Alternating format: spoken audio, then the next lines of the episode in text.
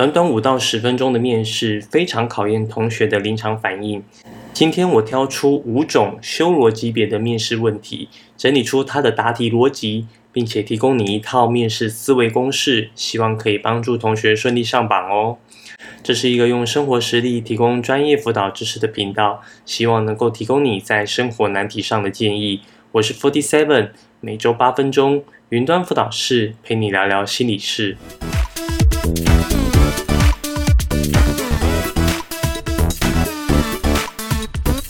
面试思维公式一：思考这道题目的背后用意。每一道面试题目都希望可以看出点有关于你的什么。当你觉得教授在问你什么时，你就朝那个方向去回答题目就可以。什么？你说猜错用意怎么办？其实无所谓猜对猜错，就算你今天答题方向刚好不是教授期待，他也会很好心的跟你说要往哪个方向回答。那时你再调整回答方向就好。二尝试从不同角度切入问题，不要被问题的表面限制你的回答方向。例如问你是否支持核四重启，是不是只有这两个面向？如果你可以用更宏观的角度切入，你回答的自由度就可以更高，也更具个人特色与标签。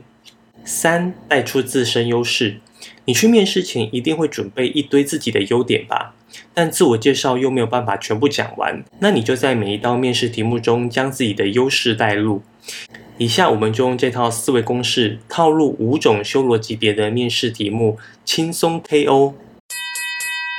一超难的专业题目，每一个科系都有它的专业性，教授也可以透过提问专业问题，稍微了解你的专业程度。一来可以判断你是否具备就读基本能力。二来可以检视学生对该科系的兴趣程度，但有时候会遇到那种超级无敌难的刁钻问题，根本答不出来的那种。例如宪法第二条是什么？问第一条就算了，还问第二条，也太 了吧！遇到不会的问题怎么办？记住一个观念：不怕不会，只怕假会。你是高中生，本来就有很多东西不会，而且像这种题目就是设定让你答不出来的。因此，你可以很诚实的说你不会，但是要说出你会什么。套用面试思维公式，你可以这样回答：虽然我不知道宪法第二条是什么，但是我知道宪法的精神。这样就可以呈现你对专业领域的知识程度。千万不要说进去我会好好学习这种 NG 答案。二、意识形态的问题，这类问题无关对错，主要是想听听看你的价值观。例如，同学，请问你支持国民党还是民进党？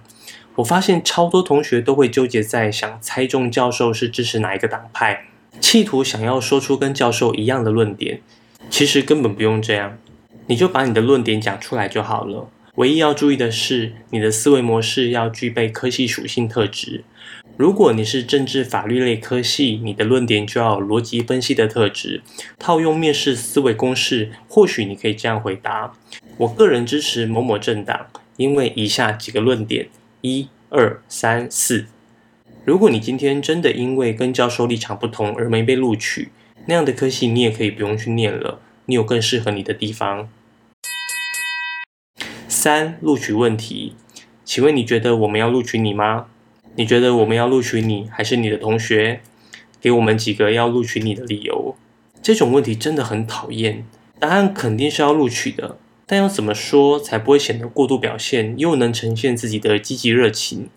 我曾经听过一个答案：教授，就算你没录取我，只考我也会考回来的。然后教授就回答他：既然你这么有毅力，那就去只考吧，这样我们就可以获得两个优秀人才了。如果套用我们的面试思维公式。可以先去想想，教授是想知道我的热情吗？还是想看看我的自省能力？那我今天决定要走自省能力展现这条路，就想看看有没有办法从更宏观的角度切入。脑袋高速运转后，或许你可以这样回答：录取哪位学生是教授的选择，而教授你们的目的是录取适合且优秀的人才。从制度上来看，这不是单选题。录取两位同校的学生完全没有问题，我只要呈现我的优点，让您觉得我是适合的人才就好。我的优点是点点点点点。顺带一提，如果要问你的缺点，也可以套用面试思维公式回答。例如，我觉得我有点粗心。曾经有次做实验时，我因为一个疏忽，让整个月的实验都泡汤了。那时我尝试做了什么什么补救。经过那次，我才知道这种疏忽有多严重。后来我就尝试怎么样的调整跟改进。四，你有什么问题要问我们？遇到这类问题，应该有点懵吧？应该是你们问我，怎么变成我要提问教授？是要问什么才不会失礼又有水准呢？套用面试思维公式，或许我们可以认为，教授想知道我们对科系的了解程度。